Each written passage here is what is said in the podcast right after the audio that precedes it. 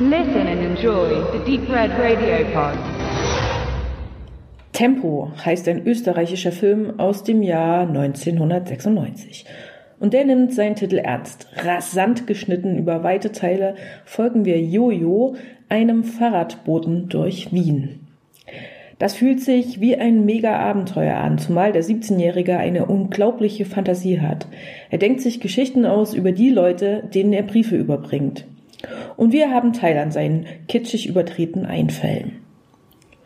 Dazu pocht ein treibender Technobeat. Als Jojo die hübsche, aber apathische Clarissa trifft, gerät sein Leben dann tatsächlich aus der Bahn. Die unglaublich charismatische Nicolette Krebitz können wir hier endlos mit Jojo gemeinsam anschmachten. Gerade einmal 23 Jahre alt war sie hier. Der Film selbst ist nun schon gut gealtert. Die Handys sind so groß, dass man sie für Walkie-Talkies hält und dann denkt, ach ja, das waren doch die 90er. Und noch so sehr typisch für die Dekade ist, dass es hier in Tempo unter anderem auch um Heroin geht. Was war das nochmal? Eine Droge? Mit Requiem for Dream aus dem Jahr 2000 hat sich das Heroin gefühlt gänzlich als Thema oder Motiv aus dem Film verabschiedet. Brauchen wir ja auch nicht mehr. Ist uns die Welt zu trist, kuscheln wir uns aufs Sofa, schalten den Big Screen im Home Cinema an und lassen uns von Netflix das Hirn wegblasen.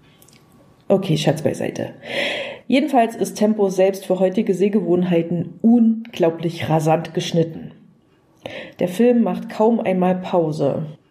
Na gut, also dann, wenn Nicolette Krebitz aka Clarissa zu sehen ist, vielleicht. Das fühlt sich schon streckenweise wie ein wirklich unterhaltsamer Megatrip an. Intellektuell ist das allerdings selten, dafür spritzig mit einer guten Prise Wiener Schmäh. Regisseur Stefan Ruzowitzki legte mit Tempo seinen Debütfilm hin und ist mittlerweile sicher eher bekannt für Anatomie 1 und 2 sowie unlängst für den wirklich brillanten Die Hölle Inferno aus dem Jahr 2017 und die Verfilmung der Hesse-Novelle Narziss und Goldmund, der wird noch 2020 im Kino anlaufen. Die Hölle Inferno hat einen wirklich schrecklichen Titel und ist weder Horror noch Kriegsfilm. Naja, vielleicht von beiden ein ganz klein wenig. Eigentlich aber gelingt Rozowitzki in diesem Film der Spagat zwischen Unterschichtendrama und High-End-Blockbuster-Thriller vor Wiener Kulisse. Also die Vermischung von ernst und unterhaltsam, Arthouse und Blockbuster. Doch zurück zu Tempo, bei dem auch schon diese Elemente anklingen. Ich würde den aber eher einordnen, so AK Lambok oder vielleicht sogar Trainspotting, wobei da qualitativ noch ein Riesensprung fehlt. Ist Tempo doch längst nicht so dicht, bunt und off the point wie das große Äquivalent. Und wahrscheinlich auch zu infantil.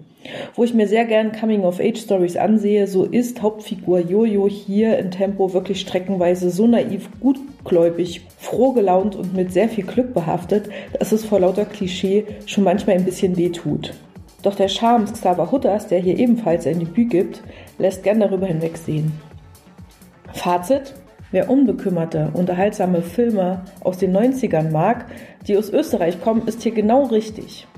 Nicht zu viel erwarten, einfach zurücklehnen und Tempo genießen. Momentan ist der Film auf Prime oder DVD fürs Home Cinema zu haben.